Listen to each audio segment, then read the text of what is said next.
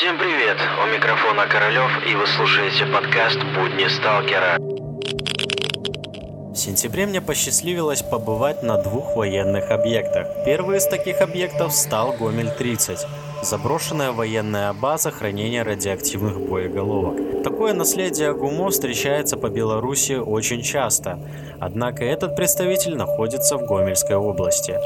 Здесь находится 6 подземных бомбоубежищ, в которых хранились ядерные боеголовки. После того, как Беларусь в 1993 году отказалась от ядерного оружия, отсюда постепенно начали вывозить ядерные боеголовки, и уже к 1996 году хранилища начали пустовать. По состоянию на сентябрь 2019 года на территории Гомель-30 размещается административная часть женской колонии, которая находится не так далеко за периметром.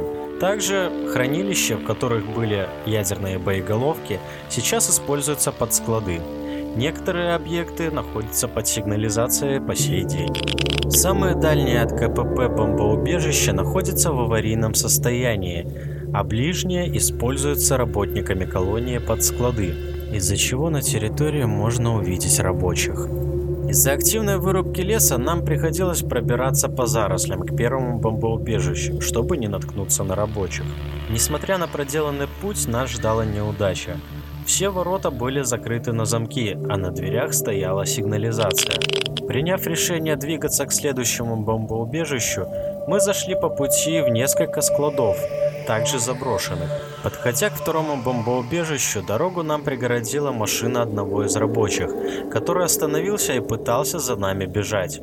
Мы, не растерявшись, убежали в лес и приняли решение покинуть этот объект. Уйдя ни с чем, мы двинулись в сторону речицы, где нас ждал второй объект, который называется завод «Ритм». В советское время завод занимался микросборкой и участвовал в комплектации советского космического корабля «Буран». В нулевых завод был заброшен, однако несколько цехов медной катанки продолжают работать по сей день. Без труда проникнув в административную часть завода, мы поднялись на крышу, откуда начали наблюдение. Затем, увидев, что рабочих на территории мало, мы обследовали здания, в которых еще не был никто, и принялись за поиски бомбоубежища, о которых ходят легенды. Пройдя несколько километров по заводу и исследуя его каждый уголок, мы все-таки смогли найти вход в бомбоубежище, который был прегражден большой гермодверью. Само же бомбоубежище размещается на уровне 10 метров под землей, занимая достаточно большую площадь под самим заводом. Прогуливаясь по подземельям, мы смогли исследовать каждый уголок этого бомбоубежища.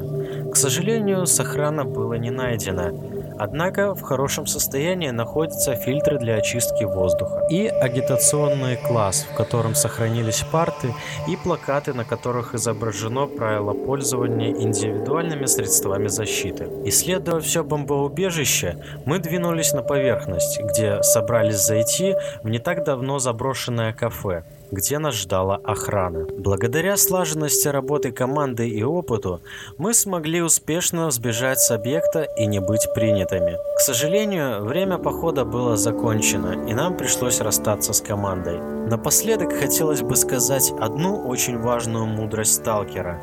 Всегда, всегда, когда находишься на охраняемом объекте, не теряй бдительности и внимания, потому что в один прекрасный момент ты можешь наткнуться на охрану, и твой поход закончится в полиции. Будь внимателен. Встретимся на объектах.